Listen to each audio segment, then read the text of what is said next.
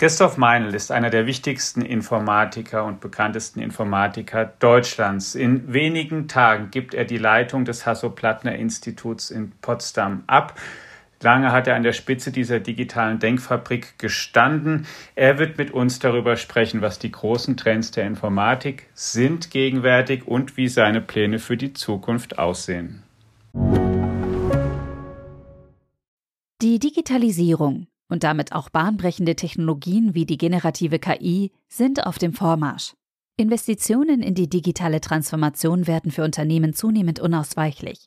PwC hilft ihnen dabei, zukunftsweisende Technologien einzusetzen und gewinnbringend in ihrem Geschäftsalltag zu nutzen.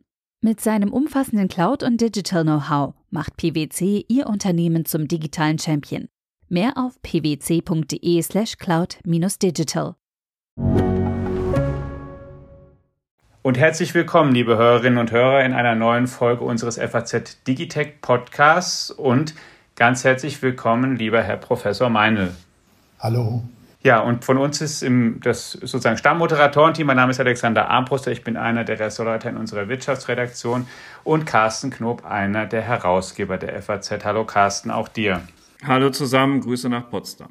Ja, lieber Herr Professor Meinl, bevor wir zu Ihrer ähm, zu ihrem Werdegang und ihrer eigenen Zukunft kommen, sind wir diese Woche natürlich besonders neugierig, was aus der künstlichen Intelligenz wird. Das amerikanische Unternehmen OpenAI hat jetzt vielfach erwartet, den Nachfolger seines, seiner allgemeineren Intelligenz namens GPT-4 vorgestellt. Ein System, was nicht nur Text, sondern auch Bilder verstehen und ähm, verarbeiten kann sehr bekannt geworden ist das Programm durch die Nutzeroberfläche ChatGPT, mit dem ähm, viele Nutzer auf der ganzen Welt erstmals dann mit so einer KI interagiert haben. Darüber haben wir hier auch oft gesprochen.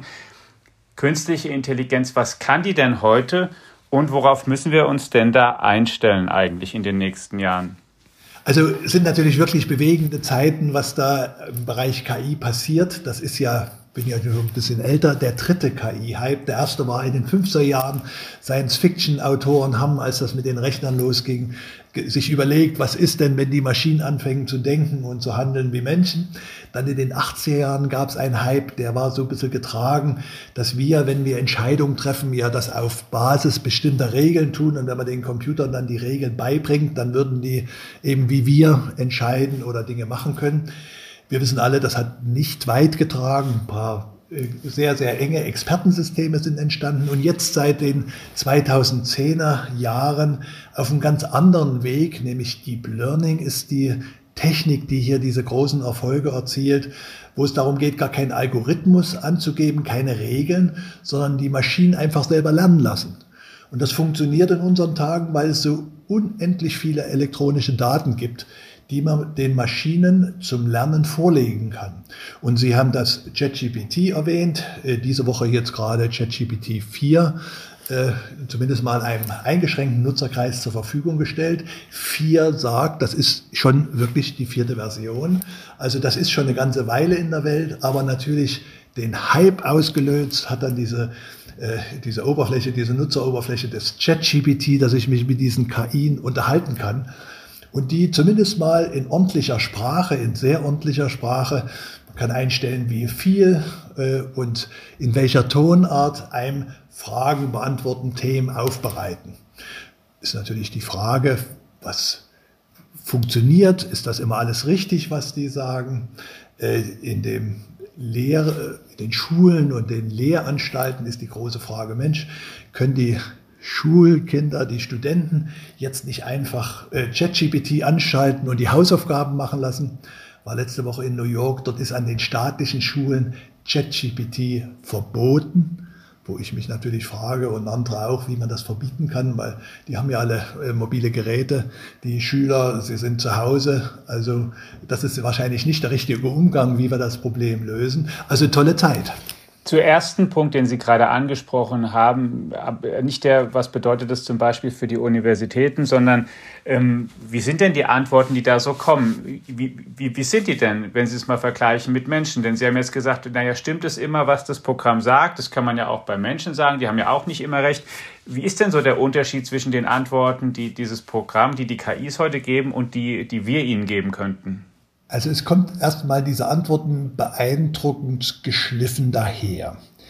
Äh, wenn man sich dabei überlegt, dass die Maschine überhaupt nicht versteht, worum sie spricht, sondern dass die Maschine die Antworten, die Sätze, die da kommuniziert werden, mathematisch berechnet werden, nämlich auf ein Wort folgt immer mit das nächste Wort, was mit aller höchster Wahrscheinlichkeit in den Texten, die da zum Trainieren dieser äh, KI benutzt wurden, also den Texten aus dem Internet, in den Social Media, aus äh, den elektronischen Bibliotheken, einfach ausgerechnet wird, dann ist man schon sehr erstaunt, wie oft sich das sehr vernünftig anhört. Äh, das zeigt aber auch manchmal im Umkehrschluss, dass wir Menschen auch schon Dinge als vernünftig hinnehmen in unseren Gesprächen, die vielleicht gar nicht so vernünftig sind oder äh, so tiefgreifend. Äh, gerne kann man da auch Worte wie Geplapper zur Charakterisierung ein bisschen nehmen. Aber ich weiß, das wird ganz viele, die beeindruckt sind, dann ein Stück aufregen. es ist halt ganz wichtig, sich immer vorzustellen, dass das Mathematik, dass das ich sage mal nicht ein Durchschnitt aus allen Texten, die es in der Welt gibt, aber dass das auf der Basis der Analyse dieser Texte ergibt, und das sind so unermesslich viel, das ist ja der, der Trick und die Grundlage für das Deep Learning. Wir Menschen haben die Fähigkeiten, aus einer geringen Zahl von Daten zu lernen. Heutzutage, der Stand ist noch so, dass die Maschinen da riesige Mengen, Millionen von Daten, Milliarden von Daten brauchen. Und dann äh, fehlt uns als Menschen so ein bisschen die Übersicht, was dann eben schon möglich ist. Nämlich irgendwie die Analyse, die äh, statistische Analyse, es geht gar nicht um Worte, sondern um Wortstücke, äh, die da berechnet werden. Die werden dargestellt intern als Vektoren, wer sich da an die lineare Algebra äh, erinnert, allerdings mit einer riesigen Dimensionzahl. Und dann wird äh, die Ähnlichkeit und das Verständnis mathematisch aus Abständen und Winkeln zwischen diesen, äh, diesen Vektoren berechnet. Also was da rauskommt, ist wirklich beeindruckend. Ich habe jetzt eine sozusagen der, der Direktfrage. Ich habe mir jetzt äh, gemerkt, das Programm, Sie haben gesagt, das Programm versteht eigentlich nicht, worüber es spricht, aber gibt ganz vernünftige Antworten. Und wir haben offenbar unseren Anspruch gesenkt. Deswegen sind wir so sehr beeindruckt ähm, mit einem Schmunzeln. Ähm, kann man über etwas denn vernünftig sprechen, wenn man es nicht versteht? Ich möchte nochmals auf diese Frage oder diesen Punkt. Versteht das Programm wirklich nicht, wovon es spricht? Wenn es sagt, es würde ja bedeuten, man kann auch sehr vernünftig und viel über Sachen reden, die man gar nicht versteht. Aber das geht es denn? Aber haben Sie die Erfahrung nicht im normalen Leben schon gemacht? Dass da Leute beeindruckende Dinge erzählen, äh, wenn man dann ein bisschen nachbohrt nach den Fakten und den Zusammenhängen, dann wird es schwammig. Also äh, auf einer bestimmten Ebene, da beeindrucken dann die Satzkonstruktion. Also mich beeindruckt zum Beispiel, dass diese Sätze fehlerfrei sind. Gut, das sind jetzt keine sehr verschachtelten Sätze, die da angeboten werden, aber äh, es sind äh, keine Fehler. Und natürlich wir Menschen, wenn wir Texte schreiben, wenn wir hier studentische Arbeiten sehen, dann sind immer auch oft sprachliche Fehler drin. Also dass das schon so gut klappt. Dieses Nicht-Verstehen ist, was bei uns passiert im Kopf, wenn wir irgendwie das Wort Wald oder Baum hören, dann haben wir sofort eine Vorstellung, aber jetzt nicht, ich sage mal, von einem Tannenbaum oder von einer Kastanie, sondern von einem abstrakten Modellbaum, so dass wir sofort, wenn wir dann rausgucken und eine Tanne sehen oder einen Kirschbaum oder etwas anderes sagen, das ist ein Baum. Und wenn es halt nur ein Strauch ist, dann sagt man, nein, das ist kein Baum. Die Maschinen können das nicht. Also dieses, das meine ich mit Verstehen, worüber man spricht. Okay. Also dieser Eindruck, dieser innere Eindruck von den Dingen. Sie können aus diesen ganz vielen Beschreibungen immer sehr vernünftige Beschreibungen sehen. Ich habe gestern gerade ein Beispiel, da hat jemand die äh, ChatGPT gebeten von einem belgischen äh, äh Mikrobiologen, der das und das erfunden hat da einen, die, die Historie zu schreiben oder die Bio rauszusuchen. Und der hat das artig gemacht. Und diesen Wissenschaftler gab es nicht. Also das zeigt so ein bisschen aus dieser Begriff, der kommt aus Belgien, das sind Bioinformat, der hat das und das gemacht, wird hier schon ein Text gezaubert aus, was machen die Belgier, was machen die Biowissenschaftler, was in diesem, der aussieht, als ob es tatsächlich eine Biografie ist und dieser Name, den gibt's nicht als. Also das zeigt so ein bisschen, wo die Grenzen sind. Auch viel Schwierigkeiten haben ja die, die Schöpfer, die Entwickler, äh, da mit äh, jetzt, sage ich mal, Texte, die wir gar nicht hören wollen, äh, Gewaltdarstellungen oder, oder ähnliches, äh, äh, Verhetzungen, äh, was die Dinge auch von sich geben, diese KIs. Da sind inzwischen durch ChatGPT, weil man das gar nicht vermutet hat, dass da die Nutzer überhaupt diese Maschinen bitten, solche Texte zu verfassen oder ihnen da Argumente zu liefern, haben die schon versucht, Mittel einzubauen, äh, Dinge zu sperren. Jetzt in der Veröffentlichung von ChatGPT steht von vornherein dabei, es ist uns noch nicht ganz gelungen, das zu verhindern. Äh, also das zeigt so ein bisschen diese Grenzen, dass das eine Textgenerierung ist, ohne ein tieferes Verständnis äh, jetzt, was wir immer haben mit diesem Kontextwissen. Wir lesen ja den Text immer auf dem Hintergrund unserer langjährigen Erfahrung, unseres Wissens aus anderen Texten. Und es ist nicht nur der Bruchstück Text, den wir da vor uns haben, sondern der wird sofort in unserer Welt eingebettet. Also das Ganze hat noch natürlich äh, immer noch viele Defizite bei aller Faszination. Aber vor allen Dingen kommt ChatGPT 4 und die Verbindung mit Bing und ähm, was immer auch Meta und Google daraus machen, alles kommt aus Amerika. Inwiefern beunruhigt Sie als einen der namhaftesten deutschen Informatiker und eben lange jetzt auch für ähm, den, den Fortschritt auf dem Gebiet in Deutschland engagierten ähm, HPI-Mitarbeiter die Tatsache, dass wir abermals ähm, nur wieder von amerikanischen Programmen reden. Ist das das falsche Bild? Ist Deutschland da stärker, als wir glauben? Oder ist es ein, ein weiterer Grund, um sich zu sorgen? Also Sorge ist angebracht, aber ich will mal gleich ein kleines Beispiel nennen, wo in Deutschland, hier in Europa, äh, tolles äh, KI-basiertes entstanden ist, DeepL. Also diese Übersetzungs, äh, äh diese Übersetzungssoftware äh, oder wie sagen, diese Übersetzungs-KI. Ja. Das ist wirklich ein äh, Unternehmen hier, äh, Weltspitze in der Qualität auch der Übersetzungen, die geliefert werden. Das gibt es. Wenn Sie dann nach Amerika gucken, Sie haben verschiedene äh, Unternehmen genannt, die äh, sich mit KI befassen, dann ist es erstaunlich, wie viele deutsche Ingenieure, Chefingenieure dort dabei sind. Also das ist so ein bisschen in der Forschung können wir sehr gut äh, mithalten. Äh, das äh, HPI, aber auch die vielen Universitäten, die jetzt gerade in diesem KI-Bereich irgendwie eine tolle Chance sehen, äh, Neues, Interessantes zu machen, was auch die Studierenden äh, animiert zu sagen, Mensch, das ist genau das Richtige, was ich im Beruf machen will. Was dann bei uns immer der, äh, der, der Fehler ist, da nichts Massentaugliches daraus machen zu können. Ich will mal ein äh, ganz kleines Beispiel nennen, jetzt gar nicht aus Deutschland, ChatGPT. Also dieses GPT 1, 2, 3, das ist schon für Fachleute lange, zwei, drei Jahre ist das verfügbar. Und die Fachleute haben drüber gesprochen. Kein Mensch draußen. Jetzt können sie in jede Schule gehen und nur wenn sie das Wort ChatGPT in den Mund nehmen, äh, ist da, natürlich kennen wir das, und was ist der Unterschied? Naja, bei diesem ChatGPT ist nur ein kleines User-Interface rangebaut an diese KI, sodass man mit dieser KI sich ganz leicht interagieren kann. Frage stellen und die antwortet. Also dieses kleine, diese kleine User-Schnittstelle, die hat diesen riesen Hype ausgelöst. Und das ist selbst für Fachleute erstaunlich, selbst für die, die Kollegen von OpenAI, die gesagt haben, wir sind irgendwie ganz, äh, können das gar nicht verstehen, äh, haben da irgendwie mit Kollegen Kritik und Kollegen Nutzung gerechnet. Nein, die ganze Welt nutzt das plötzlich.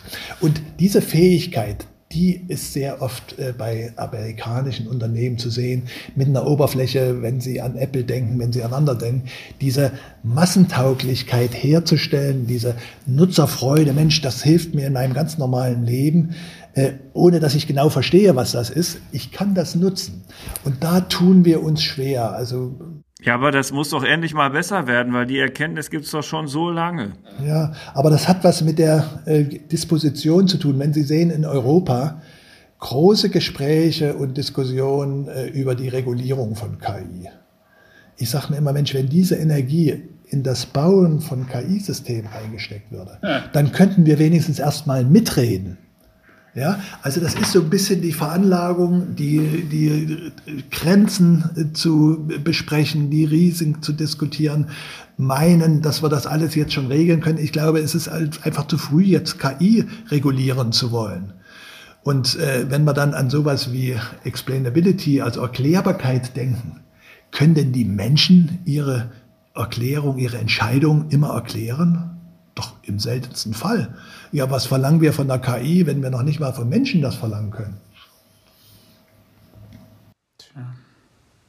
Ich würde von da gerne kommen auf eine Folge, mit der Sie sich auch viel beschäftigt haben, auch schon geschrieben haben bei uns in der Zeitung wenn es jetzt die in der breiteren Masse verfügbar gibt, solche KI-Systeme, jetzt ist es im ChatGPT oder GPT-4, aber es kommen ja andere ähnliche Systeme im, im, Verlauf dieses Jahres dann mutmaßlich auf den Markt von verschiedenen Anbietern. Was macht es denn aus dem Internet, wenn man mal guckt, das Internet ist sozusagen als, als, als Massenmedium, als, als, als Web dann in den 90er Jahren gestartet, dann wurde es irgendwann, der Carsten Knob sagt immer zum Mitmach-Internet, als dann die Leute selbst Inhalte, alle, jeder einzelne Inhalte produzieren und konsumieren konnte, Blogs und was weiß ich, soziale Netzwerke und, und so. Und ähm, durch jetzt KI, durch, wo, wo steuern wir da drauf zu? Was wird aus dem Internet jetzt? Also mit dem KI gibt es, ich sag mal, ein, in Anführungsstrichen erstmal intelligentes Gegenüber. Was wir ja in der Moment sehen in der Entwicklung des Internets, Maschinen fangen an, miteinander zu interagieren. Das ist das Internet der Dinge. Mhm.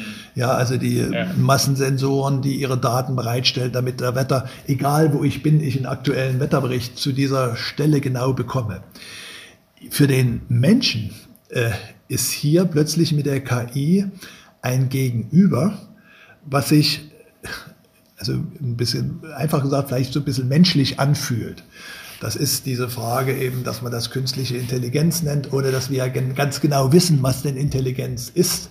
Wir beschreiben das immer und, und sehen uns als Menschen, als diejenigen, die das verkörpern und sind dann immer erstaunt, wenn sowohl im Tierreich intelligentes Verhalten festgestellt wird oder jetzt hier äh, wir es sogar schaffen, Maschinen, Roboter, Sprachroboter zu etablieren, die, mit denen wir uns unterhalten können. Also das ist eine neue Entwicklung, wohin die führt. Also die, die das gibt ja immer so die, die tropische Erzählung, das führt alles, dass wir dann am Ende nichts mehr als Menschen zu sagen haben, sondern dass die Maschinen übernehmen. Die optimistische äh, Erzählung sagt immer, nein, nein, wir behalten das alles im Griff. Also ich glaube, die Wahrheit wird irgendwo dazwischen liegen dass in vielen Bereichen, im Moment sind wir erstaunt über die KI und hinterfragen das und sagen, das kann doch nicht möglich sein oder müssen wir nochmal auf einem anderen Weg nachprüfen. Die Gefahr, wenn diese Techniken dann so gut bereitstehen, ist immer auch, dass es dann einfach für bare Münze genommen wird, was diese Maschine sagt. Es gibt bestimmte Bereiche, das ist überhaupt kein Problem. Wenn es aber jetzt so ein bisschen in die tieferen Dinge geht, jetzt in eine politische Auseinandersetzung oder in kreative Situationen äh, oder in künstlerisch-literarische, da ist dann schon die Frage da, äh, äh, ob einfach so eine statistische Wortaneinanderreihung, ich mache es ja mal mit Absicht ein bisschen klein, dann schon wirklich äh, einen künstlerischen Wert hat äh, im Vergleich zu der Arbeit eines Schriftstellers. Also da ist viel Bewegung und ich würde mir nicht anmaßen wollen zu sagen, wohin das geht. Äh, viele Erwartungen, dass jetzt in allen Bereichen die KI alles macht, äh, das sehe ich nicht.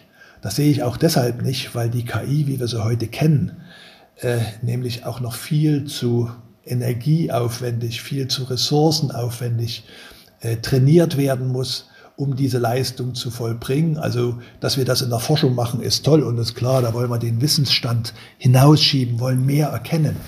Aber jetzt eine massenhafte Überführung in Produkte äh, in der realen Welt, das würde das Klima wegsprengen. Denn dieses Training solcher, äh, solcher KI, das ist ein äh, riesig energieaufwendiger äh, äh, Ansatz. Da ist mal berechnet worden, dass das äh, Carbon, also äh, CO2-Ausstoß wie 300 Flüge New York, San Francisco ist, so ein Modell zu trainieren. Und das ist jetzt nicht dieses äh, GPT, das ist noch viel aufwendiger, was da an Maschinen da steht. Wenn Sie sich das mal vorstellen, dann müssen wir hier weiter forschen, dass wir diese Leistung der Maschinen eben bei einem viel geringeren Energieeinsatz hinbekommen. Und das ist übrigens eine Initiative, die wir vor wenigen Jahren, äh, 2020, äh, angestoßen haben, Clean IT genannt haben, sauberes IT, dass wir nämlich bei den IT, bei den Softwaresystemen nachdenken, wie wir die so gestalten können,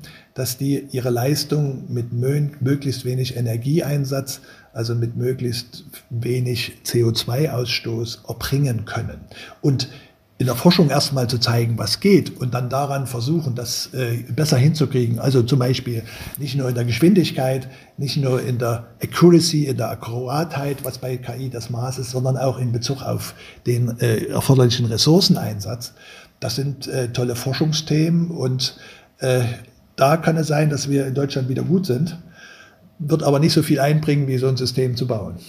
Eine konkrete Frage, was das bringen könnte, sozusagen die Systeme, die wir haben, halten Sie für denkbar, Stichwort ähm, künstlicher Assistent oder vielseitiger, dass wir so Systeme haben, die in ein paar Jahren ähm, mir sozusagen so, sowas wie Terminabsprachen und sowas abnehmen, dass ich zum Beispiel sagen kann, lieber KI-Assistent, ich möchte bitte ein, ein Treffen mit Professor Meinl, bitte arrangier das mal oder ich möchte einen Tisch bestellen für ein, für, für ein Abendessen irgendwo und dann kümmert der sich darum und dann nimmt er so zum Beispiel Kontakt mit ihrem Assistenten auf und die beiden KI-Assistenten, die koordinieren dann, wann wir miteinander sprechen können.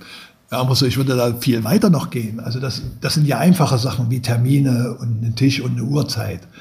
Äh, wenn wir äh, jetzt ein Treffen haben, zum Beispiel mit äh, einem Vertreter aus der Wirtschaft, der sagt, Mensch, kann das HPI helfen, hier in diesem Bereich mit euren Ergebnissen meine Prozesse, meine Produkte, meine Services zu verbessern, dann kann ich mir durchaus vorstellen, dass ich meinen KI-Assistenten bitte, zunächst mal mir alles zusammenzustellen, was ich zur Vorbereitung dieses Gesprächs brauche. Was macht diese Firma? Was, wo sind sie bekannt? Was sind ihre Schwächen?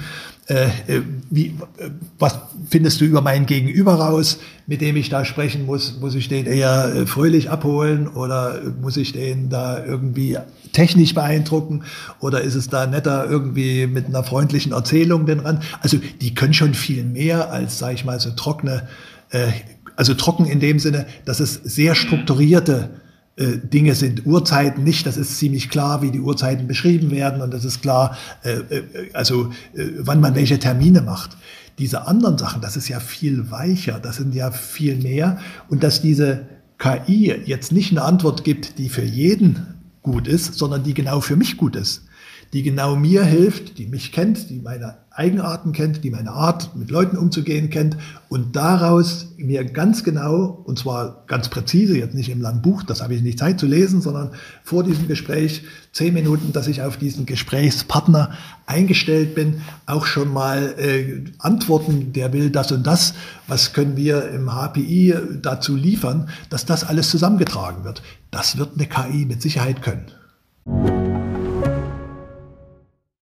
Die Digitalisierung und damit auch bahnbrechende Technologien wie die generative KI sind auf dem Vormarsch. Investitionen in die digitale Transformation werden für Unternehmen zunehmend unausweichlich.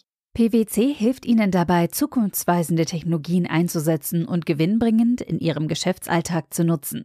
Mit seinem umfassenden Cloud- und Digital-Know-how macht PwC ihr Unternehmen zum digitalen Champion. Mehr auf pwc.de/slash cloud-digital. Jetzt, Herr Professor Meinl, endet Ihre Amtszeit am HPI demnächst, was wir als Gelegenheit auch nutzen wollen, wie schon anfangs gesagt, auch auf Ihren Werdegang zurückzublicken. Sie sind vielfach ausgezeichnet, unter anderem für die Weiterentwicklung des Internetprotokollstandards. Sie haben 2004 angefangen am HPI. Wenn Sie mal ein Fazit ziehen, was Sie damals ähm, wie Sie gestartet sind, was Sie sich so vorgenommen haben und was das HPI heute ist. Wie sieht das Resümee aus? Also zunächst mal ganz individuell war es eine tolle Zeit, gestalten zu können. Das Vertrauen von Hasso Plattner, das Vertrauen der Stiftung, hier etwas aufzubauen, ein, ein Forschungs-, ein Universitätsinstitut, was irgendwie den Top-Nachwuchs ausbildet, aber auch öffentliche Wirkung zu erzielen, im Sinne von äh, erklären, was mit unserer Welt passiert, helfen zu verstehen, äh, die Einzelnen, ich denke hier an unsere Open HPI-Plattform, äh, die Einzelnen auch vertraut zu machen mit Dingen, die zur Entwicklung ist.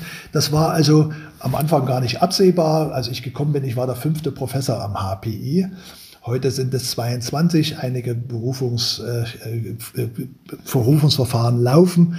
Äh, das ist, äh, sag mal, für mich sehr erfüllend gewesen. Der Ansporn war für mich immer ein bisschen, äh, es, wir haben ja ganz viele auch tolle Informatikinstitute in Deutschland an den staatlichen Universitäten. Äh, ich habe immer den Auftrag gespürt, was müssen wir anders machen, was müssen wir mehr machen in dieser stiftungsfinanzierten Situation, wo man nicht so strikt eingebunden ist in dieses Regelwerk, wofür wird Geld bereitgestellt, wofür wird nicht Geld bereitgestellt, sondern hier geht es darum, dann den Stifter, jemand, der sehr genau auch Intuition hat in diesem Bereich äh, der äh, digitalen Transformation, in der wir sind, der äh, irgendwie eine sehr genaue Vorstellung hat, was äh, die Führungskräfte, die Fachkräfte, die Experten in diesem Bereich leisten müssen, dass es nicht reicht, irgendwie da in der Vergangenheit die zu bewältigen, sondern eben auch Impulse für die Zukunft zu geben, äh, dass man da was draußen macht. Und das habe ich versucht, ähm, so ein Stück äh, zu implementieren.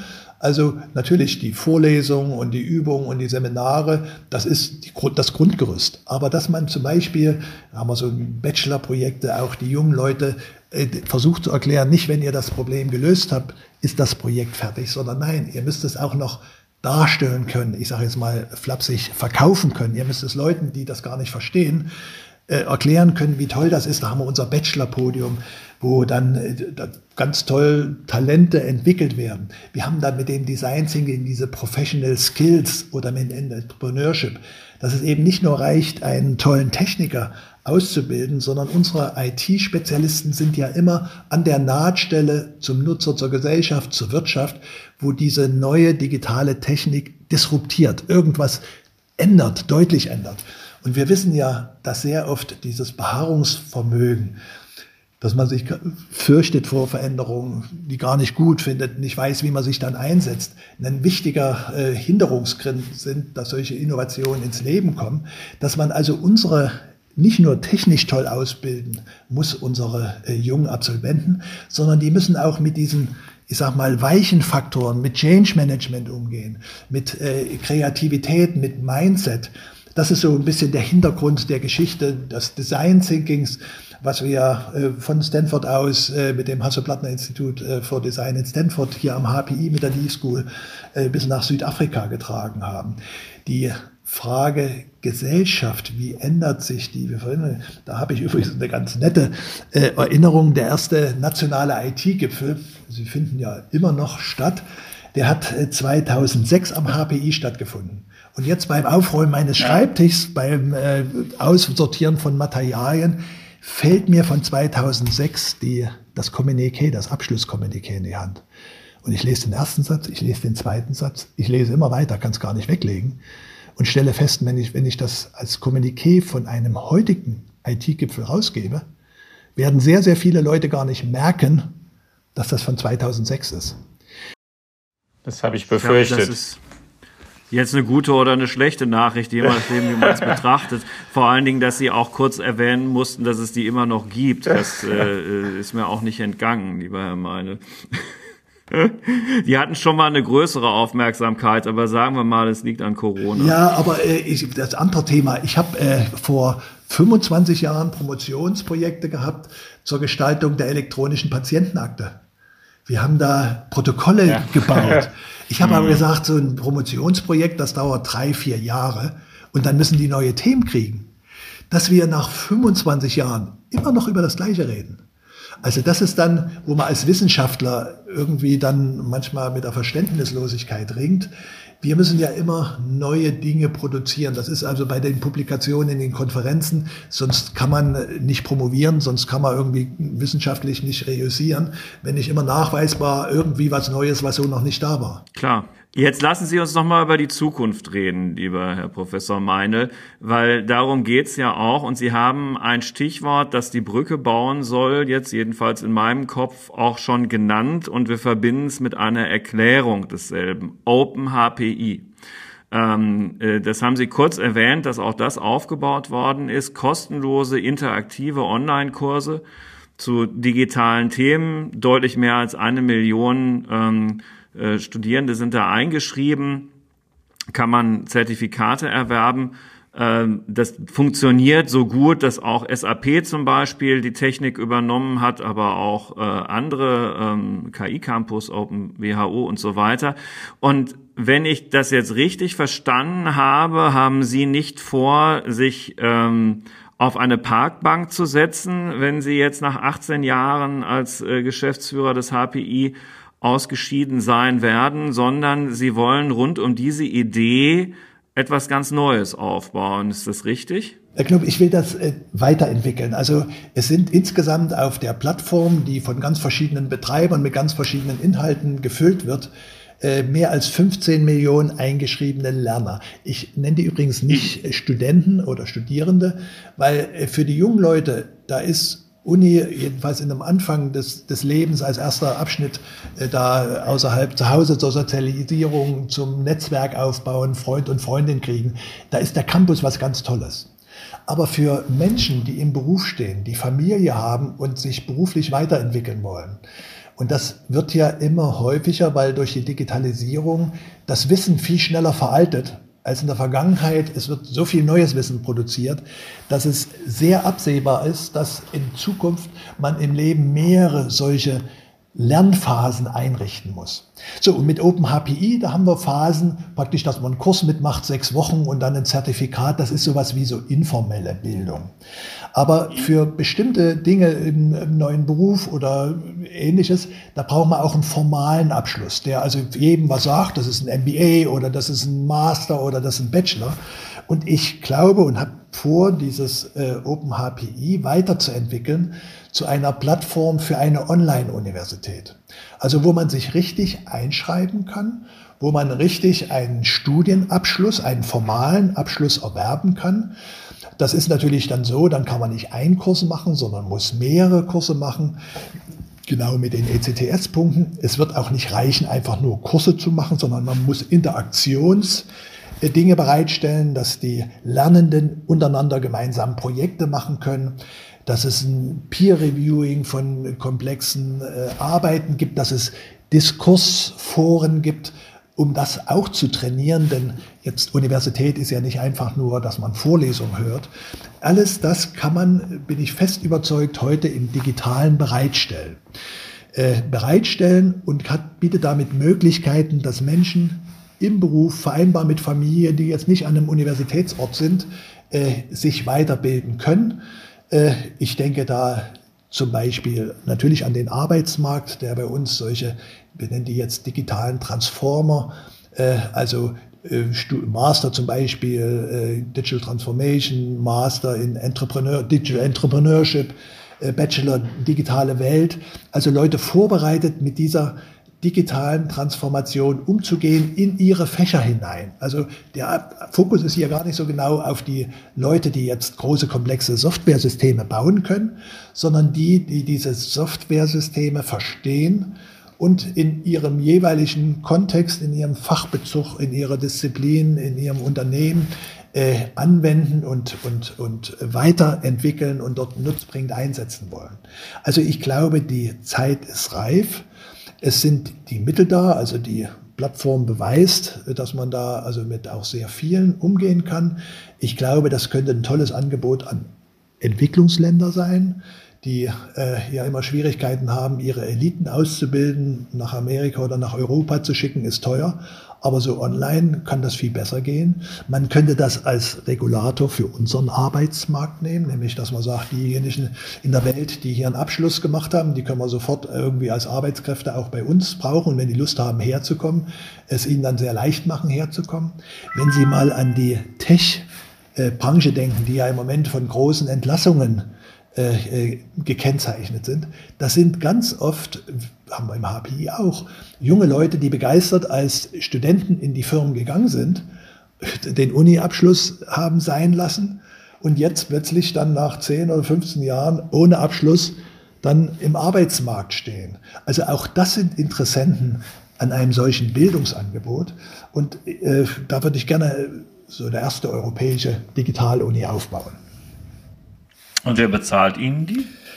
Das ist noch ein Stück offen. Also äh, da sind die Diskussionen, ob man das mit einer Stiftung macht oder ob man das auch mit Unternehmen machen kann. Also ich bin da äh, in verschiedensten Gesprächen hoffe, dass die bald, äh, Sie wundern, Sie wissen ja, in Deutschland ist alles immer ein bisschen überreguliert, um eine staatliche Anerkennung für so eine neue Universität zu bekommen.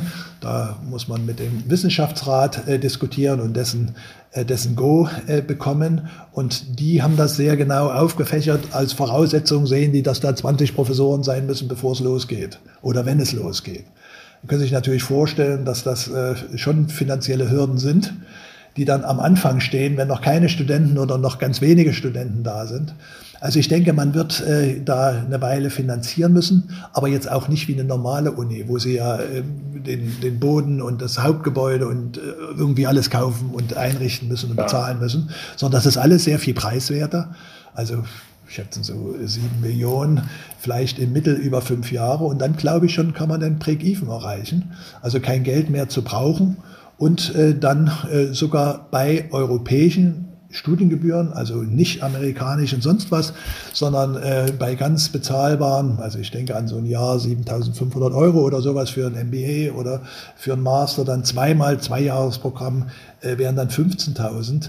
Also dass man dafür schon wirklich sehr ordentliche äh, Universitätsausbildung bieten kann. Jetzt können Sie sagen, gut, äh, digital ist immer ein bisschen äh, schwieriger als, als analog. Äh, das ist so. Aber äh, viele Leute, die jetzt gar keine Chance haben, an so einer normale Universität sich einschreiben zu lassen, die das nicht hinkriegen, mit ihrem Leben zu vereinbaren, die will ich ja nicht ausschließen von diesem Wissen und von dieser Bildung. Und ich denke deswegen, neben den existierenden analogen Universitäten ist so eine digitale Universität mit einem Hauptgebäude im Metaverse äh, äh, doch eine tolle Alternative. Äh, können sich da Interessenten noch melden?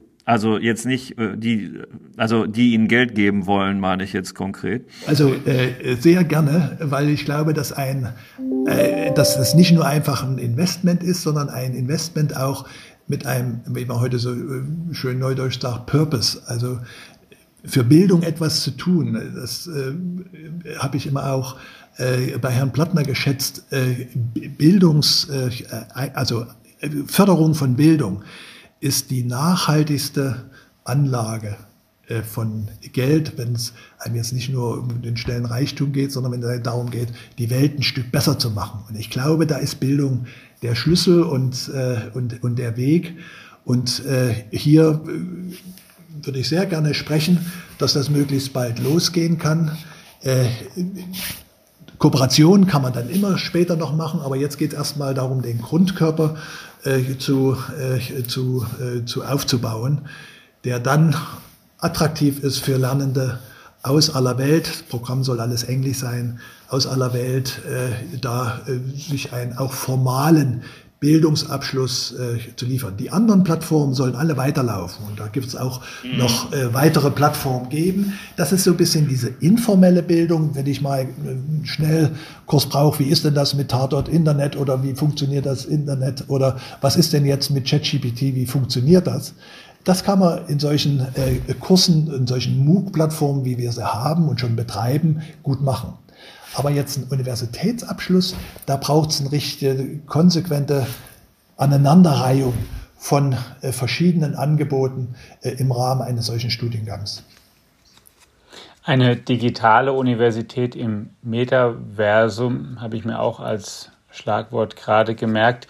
Zum Schluss nochmal eine technologische Frage, wenn Sie in die nächsten Jahre reinblicken. Ich werfe jetzt eine Technologie oder ein Stichwort noch ein, was wir zu Beginn nicht thematisiert hatten, Quantencomputer. Für mich auch eine der schwer verständlichsten technisch, gebe ich ganz offen zu.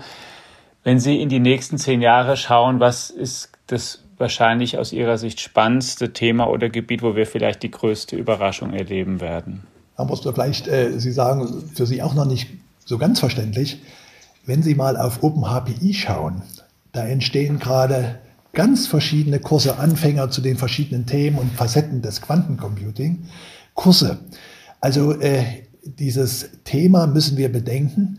In manchen Bereichen wie jetzt Sicherheit muss schon heute gehandelt werden, weil ohne solche Maschinen schon zu haben, jetzt in voller Ausbaugröße, weiß man schon, was die können aufgrund ihres Effekts, nämlich, dass man es nicht nur mit Bits zu rechnen, also mit Nullen und Einsen, sondern dass die gleichzeitig mit Bitfolgen rechnen können. Das sind die Qubits äh, in einer ganz äh, heute gesehen magischen Weise. Aber äh, was man ohne diese Maschinen zu haben schon heute sagen kann, dass bestimmte kryptografischen Verfahren denen nicht standhalten werden. Die kann man also ganz schnell äh, entziffern, denn Sie wissen, man kann jedes äh, äh, kryptografische System knacken, einfach dadurch, dass man systematisch alle, äh, alle Schlüssel ausprobiert. Und das können diese Quantencomputer wahnsinnig schnell. Deswegen muss man eben heute sich schon konzentrieren, wenn man Dinge äh, kryptografisch sichern will. Und das ist ja mit digitaler Signatur und äh, solchen Themen äh, wirklich Kryptographie überall drin, dass man Verfahren nutzt, die diesen Quantencomputern standhalten. Die gibt es. Und äh, äh, insofern fangen wir heute schon an, ohne die Maschinen zu haben, über diese Konsequenzen nachzudenken, uns auf die Konsequenzen einzustellen, wenn sie mal kommen. Jetzt die Frage, wann kommen sie? Äh, da gibt es einen Wettbewerb, insbesondere zwischen den großen Unternehmen. IBM ist da äh, sehr gut, Google, die versuchen äh, diese Qubits, die Zahl der Qubits, mit denen umgegangen wird immer weiter zu vergrößern. Sie wissen, wir können massenhaft Bits bei den normalen Computern bearbeiten. Bei den Qubits mhm. hängt man noch so ein bisschen in dem äh, zwei, Anfang dreistelligen Bereich. Das ist aber eine technologische Frage. Da wird irgendwo diese quantenmechanischen Effekte zu kriegen, irgendwie viel Kälte gebraucht und äh, dass man das beobachten kann. Messtechnik. Sie sind auch heute noch sehr sehr fehleranfällig im Sinne, dass kleinste atmosphärische Störung äh, dort zur, äh, zur Verfälschung oder zur Störung von, von Berechnungsergebnissen kommen. Das ist eine Frage, da bin ich auch vorsichtig, ob das jetzt fünf oder zehn Jahre sind. In meiner Jugend war irgendwie ganz klar, dass Kernfusion alle Probleme dieser Welt löst. Und meine Jugend ist nun schon 50 Jahre zurück. Äh, vielleicht sogar 55 Jahre, als ich da als, als, als Junge solche Sachen mich interessiert habe, gelesen habe. Also wie lange das jetzt dauert, diese technologischen Hürden zu überwinden, das weiß ich nicht. Aber es wird wohl schon noch, äh, Sie sind jünger als ich, in Ihren Lebenszeiten dazu kommen. Sagt Christoph Meinl, einer der wichtigsten deutschen Informatiker, langjähriger Direktor des Hasso-Plattner-Instituts in Potsdam, der jetzt gerade die Leitung übergibt, aber längst nicht in den Ruhestand möchte. Herr Professor Meinl, vielen Dank für das Gespräch, für Ihre Einschätzungen und Auskünfte. Und Ihnen, liebe Hörerinnen und Hörer, ganz herzlichen Dank, dass Sie einmal mehr eingeschaltet haben. Natürlich informieren wir Sie über den Fortgang in all diesen Technologien, nicht nur in diesem Podcast, sondern in allen Kanälen der FAZ. Bleiben Sie uns gewogen, bleiben Sie gesund und wenn Sie mögen, dann schalten Sie nächste Woche gerne wieder ein. Bis dahin, ciao. Bis dann, tschüss.